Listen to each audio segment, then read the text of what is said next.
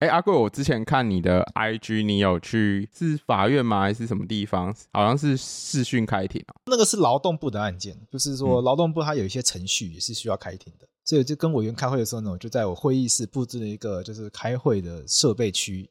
嗯因为我当事人要来跟我们一起开会这样子。我看你那些设备架的很下趴、真性情是必须要展露的，关键时刻其实是很有用的。我就用我们的专业的麦克风架架了两只专业的麦克风，然后透过我们的 mixer 还有放大器，让我们的声音可以真实的还原在劳动部那边。所以当我们在会前测试的时候呢，劳动部那边承办人员他就看到就他很赞叹说：“哇，杨律师的设备也太高级了吧哎、那你视讯所用的麦克风是哪一支麦克风呢？！”那次在视讯开庭时，我们用的麦克风就是今天秀尔赞助的 MV7 动圈式麦克风。哇，没有错，就在我前一支麦克风即将寿终正寝，就在这个时候，我们的干爹出现了，我们的干爹 Sure MV7 动圈式麦克风，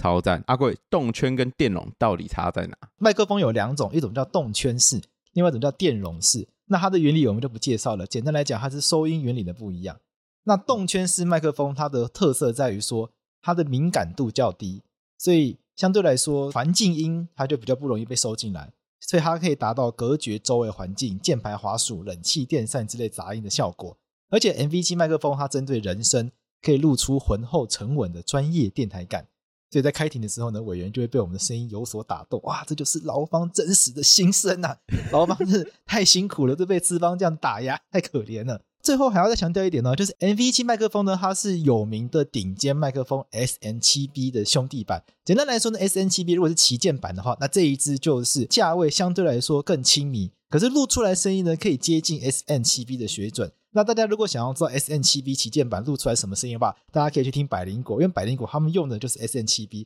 那再回过头来对照我们今天的这一支节目，大家就会发现说，哎，其实声音你是不是听不出来差别呢？所以大家这真的可以考虑一下，买这支 Shure MV 七来做自己的节目，或者是来做你的视讯会议来做使用。啊，我没自己错使用我目前载入的状况下，就是这支 MV 七的音质确实有比较好，所以希望我们的改变听众朋友看得见。我自己一拿到厂商进来的这个 Shure MV7 的时候呢，其实我就很开心，立刻打开来测试。然后我就有被吓到说，因为在之前在事务所录音，用前一款麦克风，其实那个回音感或者是噪音感是蛮强烈的，因为事务所有养鱼，所以那个鱼缸的那个水声其实都一直被吸进来。可是换成这只 Shure MV7 之后，鱼缸的那个水声就不见了，就进不来，然后回音基本上也消失了。就很明显的就是好很多。我自己听用 Shure MV7 录出来的声音，我自己听是很满意的。就前一支麦克风我会怎么讲话，我都自己不满意。哦，对我自己是觉得这支麦克风有一些特点，就是它有触控面板，而且它也有专门的 App 可以调教。MV 七它可以支援 USB 或 XLR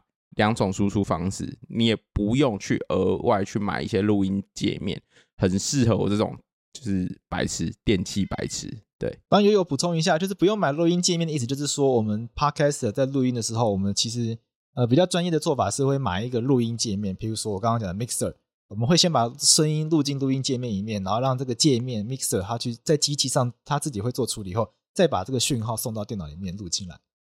但是这个 Shure MV 七呢，它可以，你可以买录音界面，但你也可以不要买，因为它它的这个麦克风里面呢，其实已经有很好的一个声音的一个调整的功能。但是刚刚也有提到，它 APP 可以调整声音风格，然后配或者是配合你的距离远近去做一定程度的调整。它也可以针对所谓的收音争议来去做调整。那以上如果你都听不懂也没有关系，反正就是它很厉害，你直接拿买它来接电脑，它就可以帮你把它搞定。所以对一个入门的初学者来说，它其实是非常非常好用的。那大家就会非常关心，就这支多少钱嘛？这支就是不到一万元，万元有找，而且它有单麦麦克风，它也有搭配知名摄影品牌 Manfrotto 的脚架组。所以如果你是要在家里，然后你没有麦克风架的话，你可以买这个脚架组，让它直接架在你的桌上，那其实用起来也非常的方便。啊，而且我觉得最近父亲节也快到了，如果是因为身旁有些朋友开始当爸爸，可以考虑入手这支麦克风给自己，或者给自己的父亲，因为我觉得父子之间有时候有些话很难直接说出口，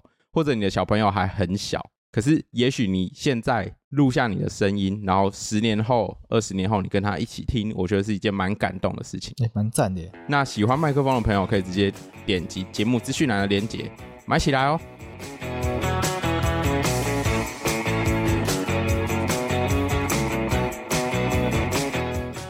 哎、哎，杨贵志最近有看奥运吗？有，你看哪一场？你看最近有看什么？我看祁阳配那一场，还有小戴，还有什么射箭，射箭还有那个羚羊配啦，那个祁阳配，祁阳不是吗？ 羚羊配，都有人讲羚啦。羊啦，好，这不重点，这不重点，还有那个射箭，还有那个那个那个那个那个叫马鞍，那个什么，李志凯，你鞍 马，你算了吧 你，你算了吧你，还马鞍，我觉得四年只看这一次运动的人，我这是我跟你讲，至少我花钱去订阅，我没有买安博盒子，你就是跟风仔啊！，我跟风，这种花钱跟风，你就是一日奥运迷没有，这就叫跟风，连名字都记错，这太过分了。哎，夸张啊！杨贵志打错你都生气，那记错人家名字，但这一四年就看这次运动而已，就支持一下自己台湾人。那有一些小小地方，大家爱国心忍耐一下。好了，啊随便你了。好啦，大家如果是法科电台的忠实听众的话，关于奥运那种很震惊的问题，你已经跟 Roy 有聊过了嘛？那我们今天其实没有要聊奥运，可是我有一个从我以前维持到现在就有一个蛮好的习惯的支持运动的方式。什么习惯？我先问问大家有什么习惯支持运动？刚刚听起来你就是没有在支持运动。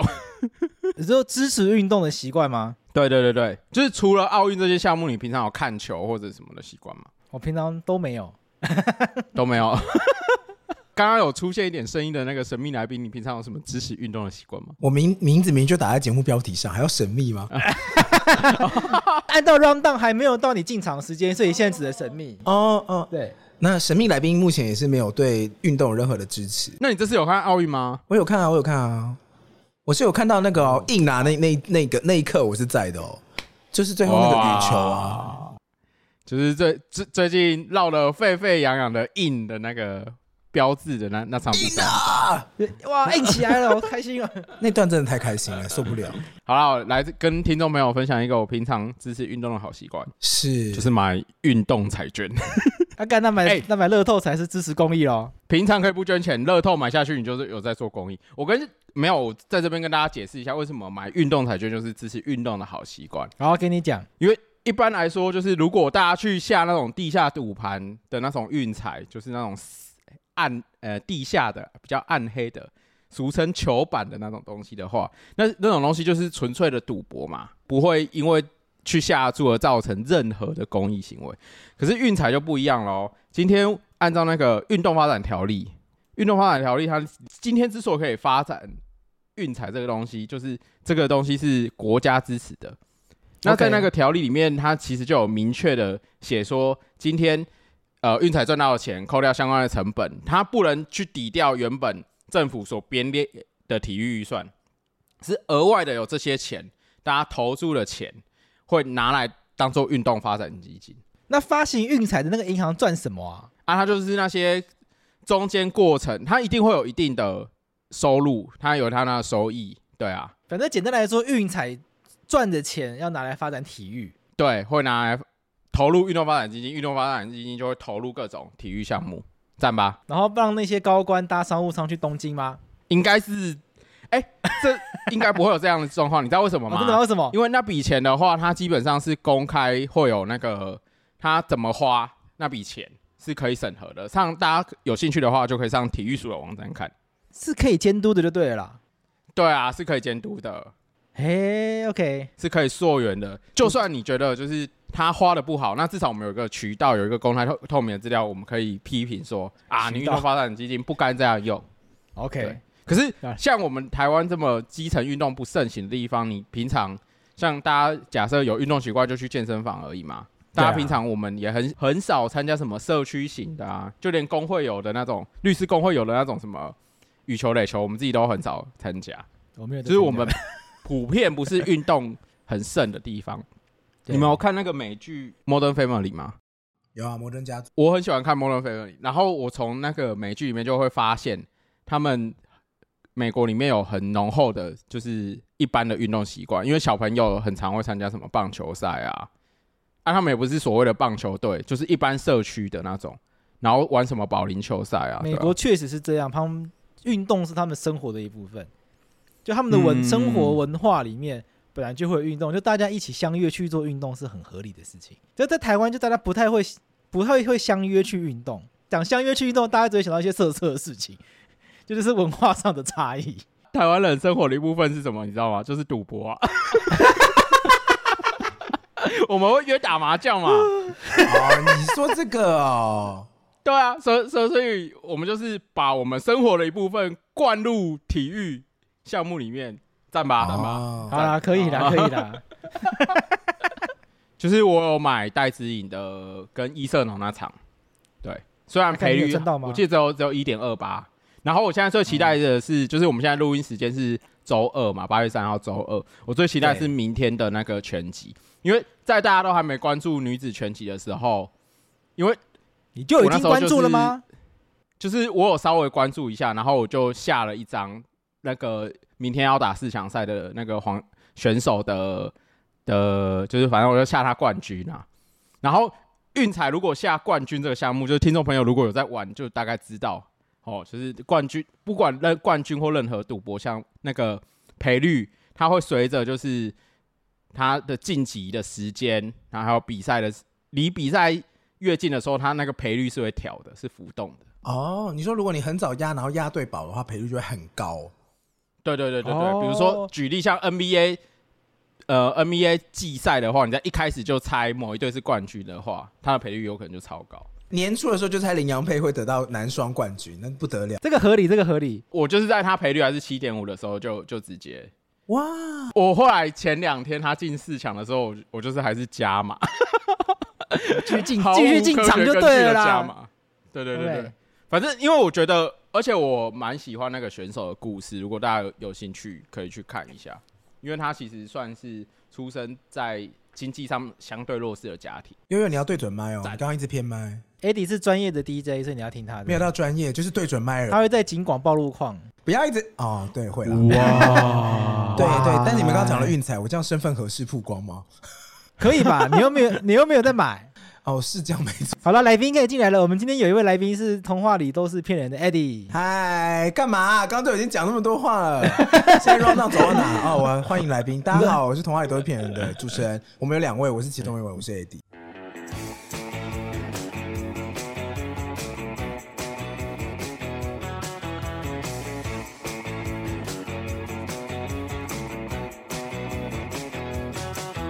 你说天气太闷热，我说生活太苦涩，让衣服都湿透，只有说没有什么好保留，走出他们的眼中。接下来，因为这个单元幼稚事务所就是我跟悠悠这个律师，我们想要要有一般人进来跟我们聊法律问题。你说比较比较有无知的对，不要无知。就，like me，我们想要有一，我是法律无知者啊。这我就我就有个点子，就是说来邀请就是有在做 podcast 的人来，这样比较快，因为我们就是。不然想说找一般人，但一般人这个东西就是任何人都可以是一般人，都没没无从找起。就比较哦，对麦克风比较熟悉的人啦，可能对对你们对做节目会比较顺眼。所以如果其他的 podcast 听到，都想说桂枝，我想要报名，都都让他们上。啊欢迎欢迎，也不一定要是 podcaster，像我们上一集的来宾是来自于老王乐队的贝斯手杰明，对，哇，对就是各行各业啦，各行各业各行各业都会遇到法律问题，所以我们就想解决大家生活中的法律问题。那对运才有什么法律 问题？我们今天这里没有来聊运彩法跟律着问题自啊，己没有聊运彩，提运才干嘛？啊，就最近的奥运你啊，是不是只想炫耀你现在赔率很高？太久了，我们要往下走了，印象已经聊太久 了。我们节目已经被留言说什么那种废话这么多不进正 题，好，那悠悠来带一下这。好啦，因为最近刚好有买房子的这个经验，在家人还有银行的帮助下面，我再来就是房贷少年团了，对。然后，如呃，两位没有买房子的经验吧？哎、因为阿贵现在是跟家人住吗？对，哎、你好像一直都是跟家人住，我一直对不对跟家人住啊，在台北房租那么贵，干嘛搬出来？台北人的优势就是可以住家里啊，哇而且他住内湖啊，这么天龙的地方，有必要搬出来吗？而有哎社区还有游泳池，为什么搬出来？ 哇！哎、那 AD 嘞？我住基隆哎、不好意思哦、 我是基隆的小房子。那你是在台北上班，你要通勤这样？对对对对，之前有住有租屋啦，但是现在是搬回家。在台北租屋。如如果想买房子的话，我觉得就是离可以离开大台北地区。因为悠悠买的房子真的以台北价格来说是不可能，对我，不可能我可以直接跟大家讲，就是因为我回台南之后，就是我我就是主要是住在安平区这边啦。这边就是中古屋的价格，大概一平是十五万。好便宜不可能哦、一平四万哎你不要说台哎，你北，买个四十五瓶也才多少钱呢？对啊，这十五就十五到二十万。那最近涨幅比较多，有些可能就是你因为每间房子的屋龄什么不一样。那其实像我买房子，我的第一步就是上网啊，然后上网看之后，然后找房仲，对，然后找了房仲跟对方约出来之后，你们就会找会到一个有代书的地方，然后你们中间过程可能就会有议价、啊，比如说像我是找房仲的状况下，呃，在我们那个房仲的处理方式是两边会被带开，就是买家跟卖家先寒暄之后，然后就被带开，然后你就可以出价让你的房仲去跟对方讲，然后对，呃，你的房仲去讲完之后，他就又会回来跟你讲，诶，那假设呃假设九百万好了，好，那九百万这个房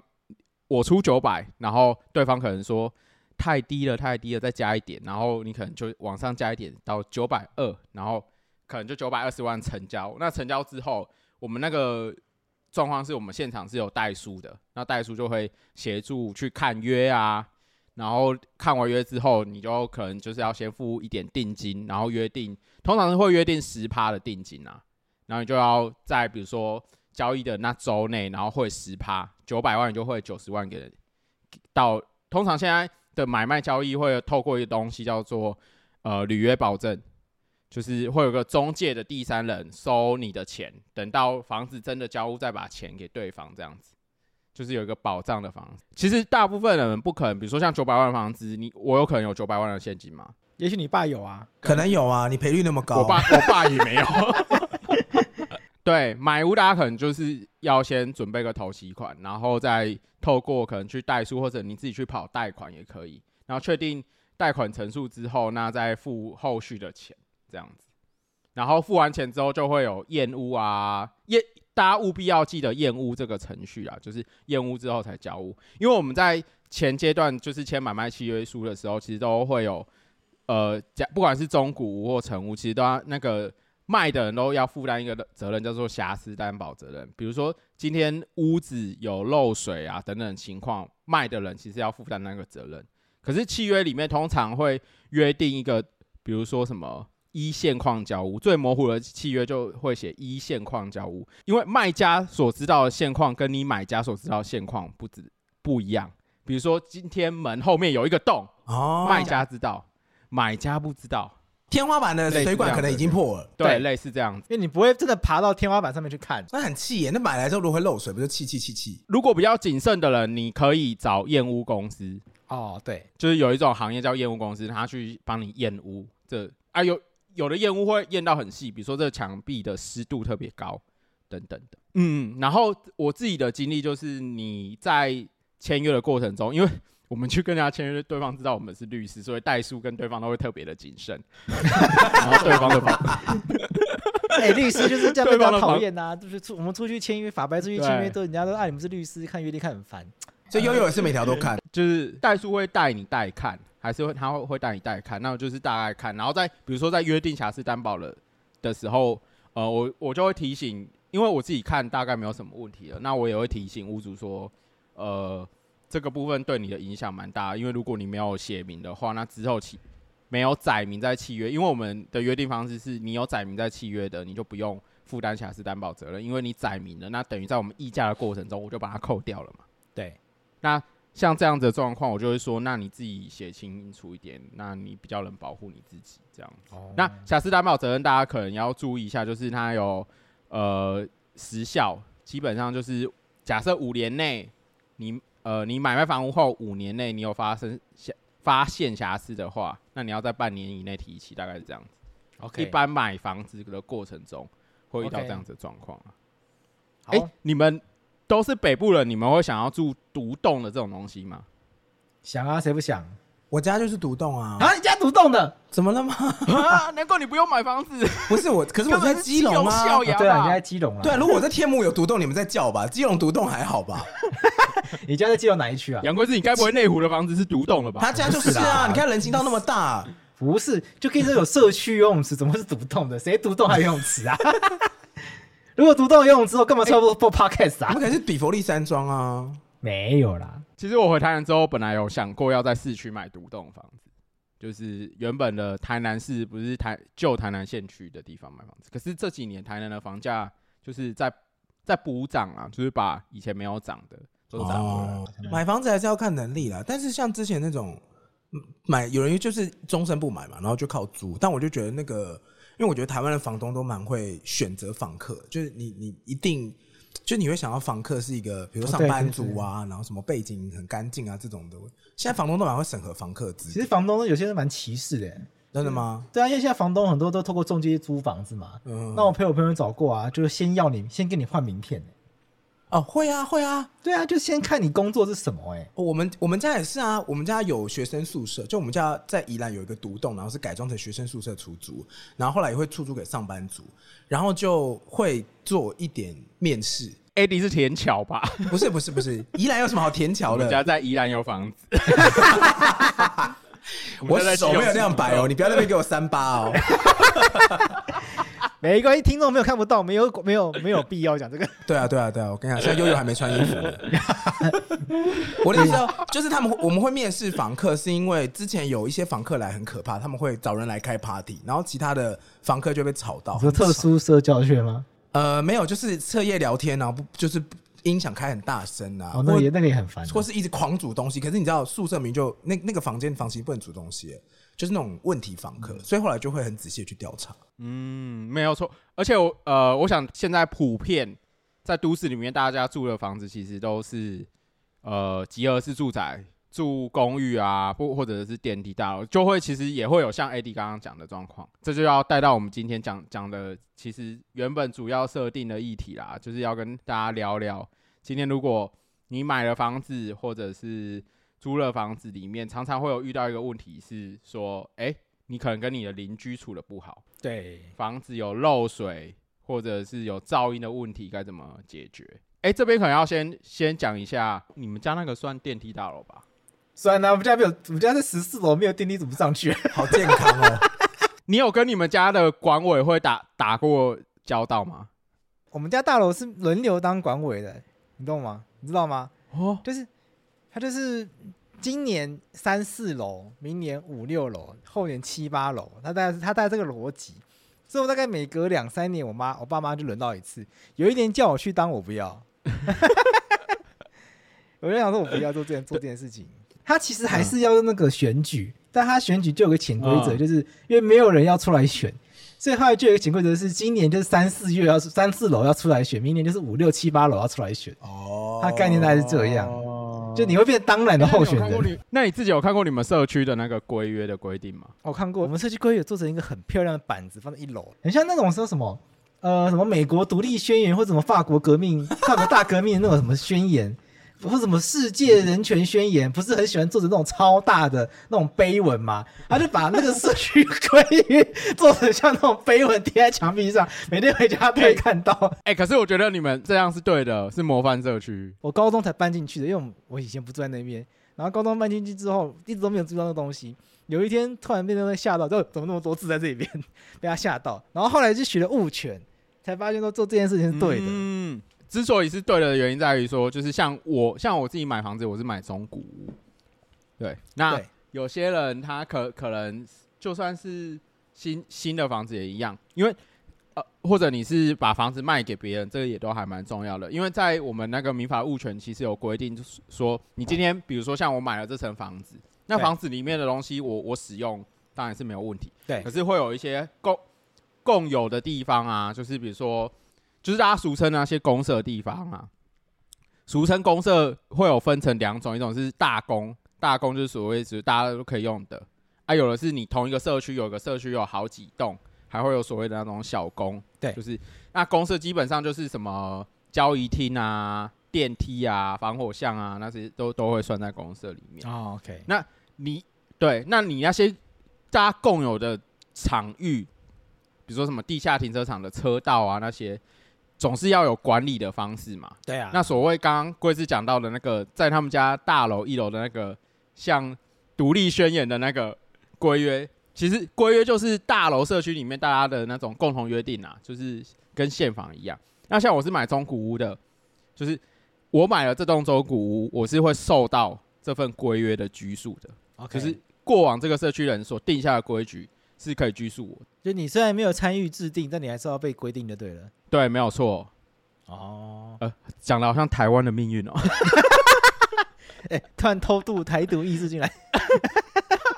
好啦，那规约规约里面其实大家主要会参考到法律，可能是大那个《公益大厦管理条例》，那大家可能要注意一下，就是假设像阿贵有养狗，啊，有些啊地方你要买房子的时候，可能要特别注意，有些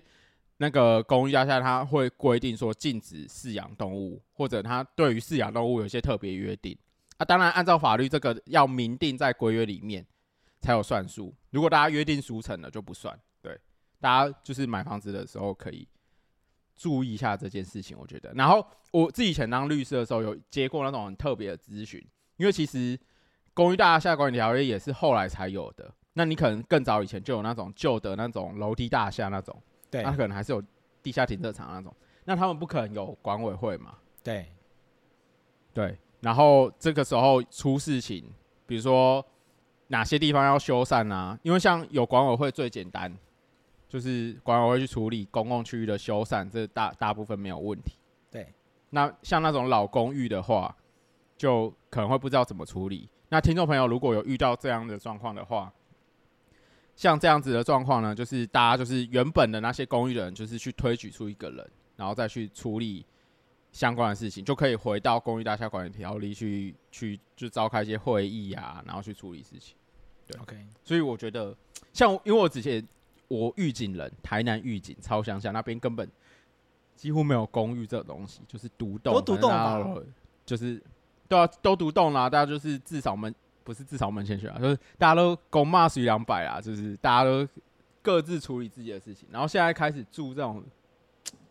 去台北生活，然后现在住现在买房子，就会发现哇。这些以前学的东西都要开始用上， OK，这这现至少有学啊，你去签约不会那么差啊，像 AD 去签约会很差、啊。？签签什么约？我为什么要签约 假设你去签个什么九百万买房子约，你会差吗我应该也会看得很仔细吧？当然会错啊。 ？OK，对啊，毕竟九百万呢、刚刚悠悠提到一个物权是什么啊？对对对，他想发问，对，无知的民众下发问，不好意思，物物权的话听 不懂，听不懂得死。其实是蛮蛮困难的问题，我觉得。哇，物权其实它是规定在民法里面，那民法里面，民法就是在管理我们日常生活中所有的法律。那它可能会有一些，比如说规范买卖契约，那规范那个我们租房子的租赁。嘿，那财产里面呢、啊，你只要跟契约以外的东西，大部分就会跟物权比较有有关系。那它基本上是就规定你的土地跟房子，对，还有土地、房子上面的抵押权这些嗯那事情，车子你算吗会用得到的大概是这样子。我要车子是算动产，它也是算物权里面规范的东西。我来帮他补充，就是民法的民法把权利先分了两种，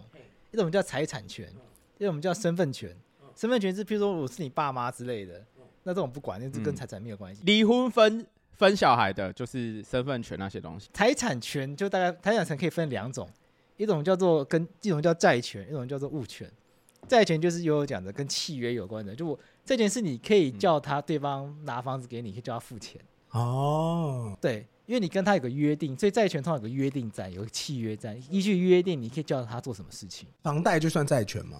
对，因为你跟银行借钱，他可以叫你还钱，你可以叫。哦，那如果银行没有把钱给你的话，你就要你可以叫银行把钱给你。嗯，那物权就是基于你对于某一个物体拥有权。拥有你这你针对这个物体会有一些特殊的权利，比如说我，比如说你现在给我这一罐的是啊，这个是呃，因为他今天没有给我们业配，所以我今天就不要把就它是一讲一出来罐。酒我对它有所有权，意思就是说，如果你把它拿去喝了，我可以叫你不要喝它。哦，对我在这个情况下，我可以叫你做事，是因为我基于对这个物体有特殊的权利。我们把这种权利统一叫做物权。哦，可所以如果有人今天来我家，我就说这是我的房子，所以我拥有它，那你不准进来，出去。对，哦，这就是也是算是物权的使用方因为是式。你基于对这个房子的权利把它赶出去，可是因为你跟他约对定，如果你是跟他有约定的话，那就不是物权。哦，对，所以物权的概念还比较难以理解。嗯，哎、那我还有一个问题，刚刚又有提到一好个叫做《公寓大厦管理条例》。啊、对啊，那如果是那种没有管管委会的五楼，就是要自己选出来。假设它是一个独栋好，然后它可能有随便二十户人家，但是没有管委会。然后如果比如说楼电梯坏掉了，那这个时候是我可以动用这个条例去命令大家说，哎，我们一定要选个管委会啊，啊，一定要把这个电梯解决掉啊什么的。因为我我我以前有听过那种，比如说他们住公寓嘛，然后可能大门坏掉或电铃坏掉，然后没有人要修，这就像我刚刚讲的，就是我我之前职业有遇到的状况，就是你可能就是没有管委会这种老房子，其实像台北一定有很多这种。那这种这种按照法规，他要处理的方方式是大家要一起去推举之后，然后来决定这件事情要怎么处理。对对大家推举一个人，然后一个组织，然后一起来处理这件事情。那原则上比较呃新的房子都不会有这个问题了，因为按照目前的规定，就是起造人就要协助，基本上就是建商就是要帮你把那个管委会设置好。建商会跟你对说，我们这个每个月还要交一千两百块的管委会费用，就是这样来的。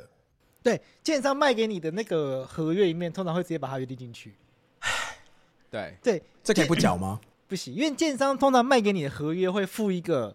社区规约在里面，你跟建商签的合约会同时同意那一份社区规约，然后那个社区规约会直接把你要缴一个月两千二之类的把它写进去。而且那个东西啊还会送内政部报备啊，对，这这躲不掉了内政部还啦。是县市政府？啊那为什么有人房子子为什么欠欠缴管委会二十七万这种的，他就是耍赖不缴啊，然后就贴在那个电梯就是不门啊缴啊然后一直看到说哦几户几号，然后什么什么叉 先生。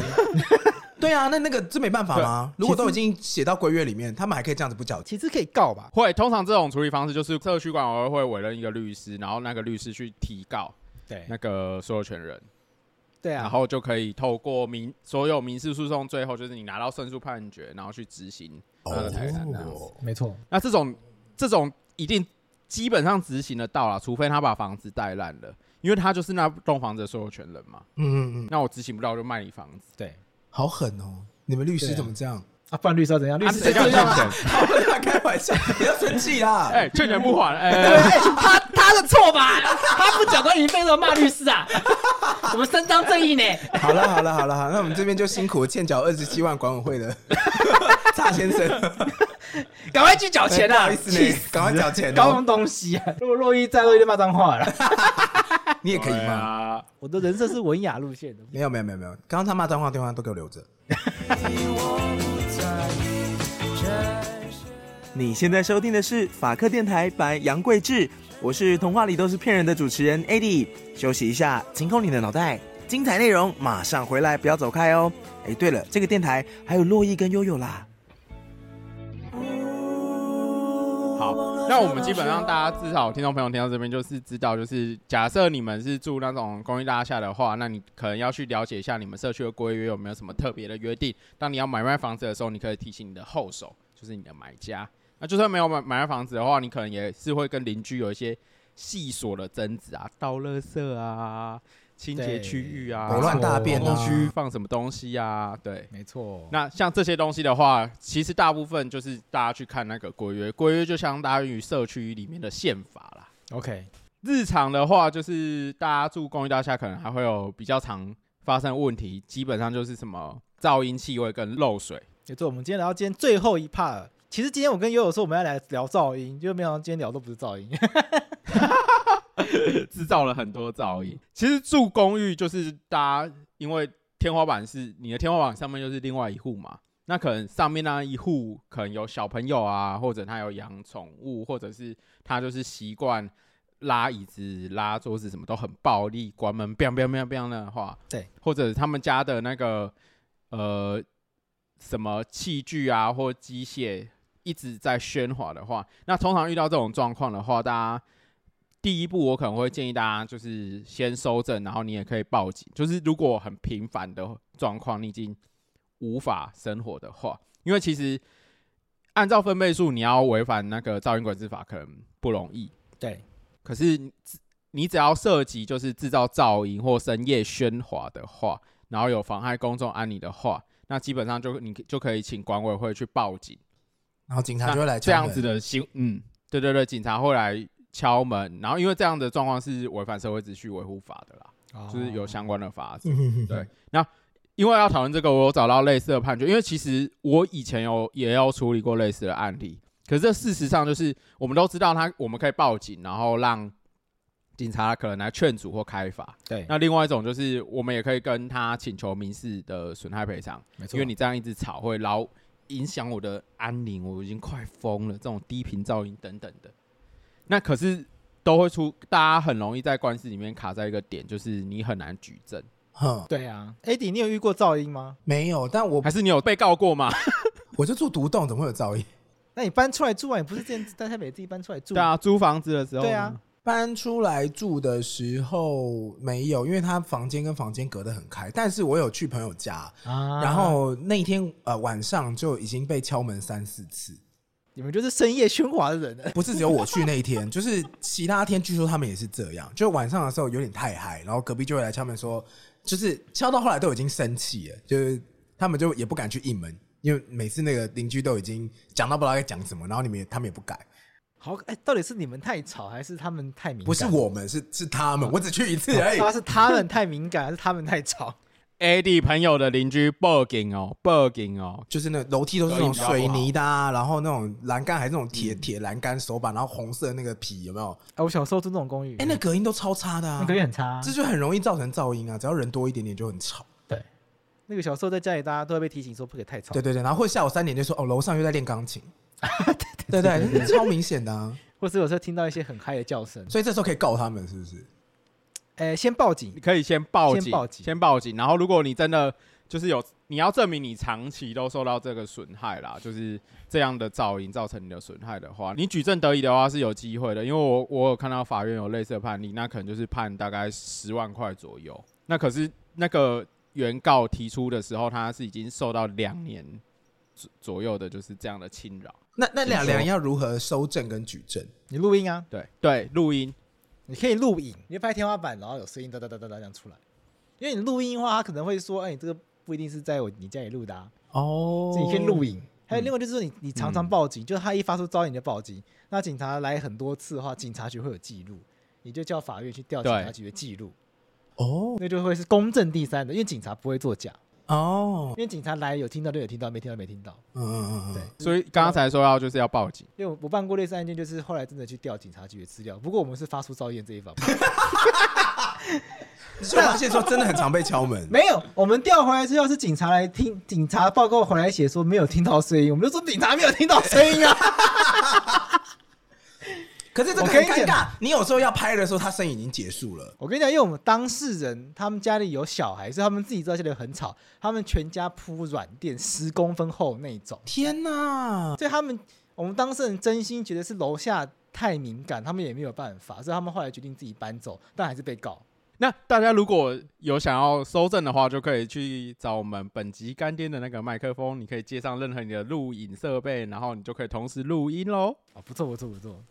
它是指向型的，就指指向那个噪音的来源，会录得非常清楚。对对对对对，如果受到侵扰的人，你就可以有办法举证啊。因为过往我有一些当事人来问，他就说我用手机录，我想说你用手机录就录不出来啊，你录怎怎怎么录都是噪音啊。 哎、我看你 round down 上有个怎么做爱很大声，这什么案例？哦，其实这个有点无聊，因为我是用噪音跟做爱两个关键字进去那个判决系统里面捞，想说会不会有人打炮太大声吵到邻居， 就真的有有没有？哎、他这个案例不是那个直接打炮太大声，就是有一个房东呢，他把房子租出去， OK，然后后来那个房客可能就是有一些租金跟水电费的争执，嗯，对，然后房东就告进去了嘛。那在纠纷的过程中，房客就反诉，反正就告回去，他告你，你告他，嗯，简单来说就是告回去，对。然后他告回去的室友里面呢，就是说房东去跟他的主管告状，说我做爱很大声，这个很无聊哎、这诉讼上硬要去讲超无这种聊事情但要怎么 告回去啊？在诉讼程序中啦，就在民事诉讼程序中。那如如果你要提起反诉的话，你必须是在法律上或事实上是有相关联性的，或者裁判资料上有就是那些证据可以共同使用的。那像刚刚那个案例很典型的就是，他跟主管告状这件事情跟你欠租金是两回事。对，所以法院后来其实把那个部分的反诉就是驳掉了。哦对，所以其实没有相关的判判决。我说简单来讲，因为大家吵架有的时候就是不会是只吵一件事，就很多事情卡卡在一起吵嘛。啊，比如说我告你没有付我钱，告你之后呢，你就反过来告我说，那你那个给我说是烂的，我要损害赔偿你。就比如说，呃，我欠你租金，然后你就靠我告我积欠租金，然后我就我就反告你说，你家的狗都在我家门口大便，对对对对，就是大家吵架，他们裹在一起吵，然后就会在那边然后你你你就可以他告你，你就把他反告回去。但是在法律上这些事情其实都要分开来看。哎、呃，有一些情况下可以同一个法官处理，有些情况你反告之后，法官跟你说这不可以很混在一起告，他把你驳回掉。那我可以另外告吗？你可以，那你就另外告。哦，就是我另外告他说，哎你有差你你家狗都在我家门口大便，对，但是这个有差哦，嘿，因为如果是同一个诉讼，你告他，你反诉回去的话，因为是同一个案件告两件事情，是你只要请一个律师，你只要付一笔律师费，他就要帮你做两件事 情。 但如果你另外去告那狗大便的事情啊，我我是律师，我跟你说两次钱，哦，我两个都请你，你就要就是我两个都请杨贵枝，杨贵枝就要收我两次钱。对，无知的民众都会觉得啊，那美和啦，美和就不要告什么狗大便啊，我今天角色不就无知的民众 吗？可以可以可以可以，像刚刚那个控诉做爱很大声，他如果想告回去的话，正常来说他可能就得另外再起诉这件事对情，然后可能说侵害他的名誉权啊等等的，类似这样子。对，因为因为两个因为两个案件没有什么关联，它不可以混在一起告啦，你要有一个基本的合理的关联性。 呃，就基本上积欠租金跟噪音这件事情本来就是会是两个案子。对，因为你我欠你租金，跟你说你发出噪音，这没有关联啊。那我我想要请问一下，就是比如说有噪音的话，比如说啊、假设楼上真的很吵，我告他，那他如果要反告我的话，有什么案子是这种可以反诉的，算是同个管道的？他可能就会反告你说你也发出很多噪音，你很吵。哦，这样就算同一个。这是最常见的。对嗯对，因为我们我们那个我之前办那个案件，后来就有点有点要往这个方向发展，哦，因为我们当事人说他们觉得他们被报复，所以他们常常听到地板传来奇怪的声音。你说那个地震神器嘛，嗯嗯，对，就是就是虾皮上在卖那个噪音神器耶，那那个超缺德的欸，它就是一个装在墙壁天花板上面的东西，它会一直敲天花板，就有有咚知道咚吗咚咚咚。这是什么缺德的东西啊、它就是一个超长的，有点类似超长的通乐，然后它会顶在天花板上。对，然后你按那个开关之后，它就会开始一直这样咚咚咚咚咚咚咚咚咚咚咚咚咚咚咚咚咚咚咚，然后楼上就会感受到脚底一直在震。对，因为我们当事人说，他们觉得他们的地板有这种奇怪的震动跟噪的声音跟声音，可是因为他们有装十公分厚的软垫，所以他们没有被太大影响到，但他他隐约的觉得有怪声音。干是是哪个哪个天才发明这种东西，有够无聊、啊。上沙皮搜寻它叫什么啊？什么？震楼神器对，对对对，对就会出现。哎，听众朋友不要学哦，千万不要买这个去吵你的邻居哦，大家要往当好朋友哦，拜托。呃，我我我讲一下，就是其实网络上有很多实测啦，然后震楼神器其实吵到就是自己，因为它往天花板打会要很大力嘛，对然后它就会这样咚咚咚咚，所以你自己在那个房间你会受不了，可是楼上听到声音是这样，嗯嗯嗯嗯嗯嗯嗯嗯嗯，就有点烦躁。我觉得会有人发明那个东西，就是大家因为住公寓里面，就是大家的纠纷真的是太多了，嘿，很容易造成这样的情况啊。说真的，那种对这种这种邻里之间的纠纷啊，这种这种社区大楼之间的纠纷，像那种噪音，它叫邻里噪音，然后这种就叫邻里纠纷。嗯它其实有时候都是无聊的这种鸡毛蒜皮的小事情，可是大家生活在一起久了，那个压力累积很大，所以到法院上面大家都很暴躁，然后都会臭骂，然后情绪非常高涨。可是当你把这些东西拨开之后呢，干就无聊事情。你说，当这些情绪都拨开时，把那个诉状真的认真写下来，就会发现这个事情超荒谬人生写过最就荒谬的案件的对诉讼就这个，就一直在写那个无聊噪音的事情。这多荒谬，就最后就写出呃，讲话太大声，对对方说听到怎么听到楼上在磨咖啡豆，那怎么可能 啊？我们的答复就是说，谁半夜十一点半喝咖啡？哎、你请哎、你花十万块请律师写这句话，你真的这样写吗？真的，因为因为对方说我们半夜磨咖啡，我们说谁半夜喝咖啡呢？连人家都这样主张，打你开当然就要诉状答辩啊。然后对方说什么在家里用用分贝机录到有一百分贝的噪音， 然后我一们百就分贝是飞机起降哎、我们说我们那个房子在淡海社区，又不在那个桃园机场里面，去哪里录到一百你分贝的当噪音？我在房间盖机场啊？对呀、因为三十分贝到四十分贝是图书馆，然后六十分贝是办公室的声音，七对十分贝是有人在大叫，所以你对要对对对对对你要很大声，对方才听得到。一百二是飞机起飞， OK， 对，所以你要一百分贝的话，你家到底发生什么事？那总之现在就是被成为房贷少年。那希望透过这集也跟所有在准备买房或者刚买房或者已经有房子住的好朋友们，住在社区大楼里面的，如果有刚刚那些大小事，都希望自己可以帮助到你们。好，我们也感谢今天 AD 来我们这边跟我们一起玩，来我们跟我们聊这些法律问题，感谢你。然后希望 AD 的存在也可以让大家帮助大家更了解更多法律知识。AD 帮我们问了一些我们平常不会意识到的一些法律问题，哦，真的假的？但是平常我们哪会去去然后去解释什么是物权啊？那就是过谁去知道物权是对 啊，什这么？个人以后有机会的话，我们再邀请 AD 来玩。感谢，好，谢谢，拜拜。好，拜拜，拜拜。在这里。Oh, Oh, Oh,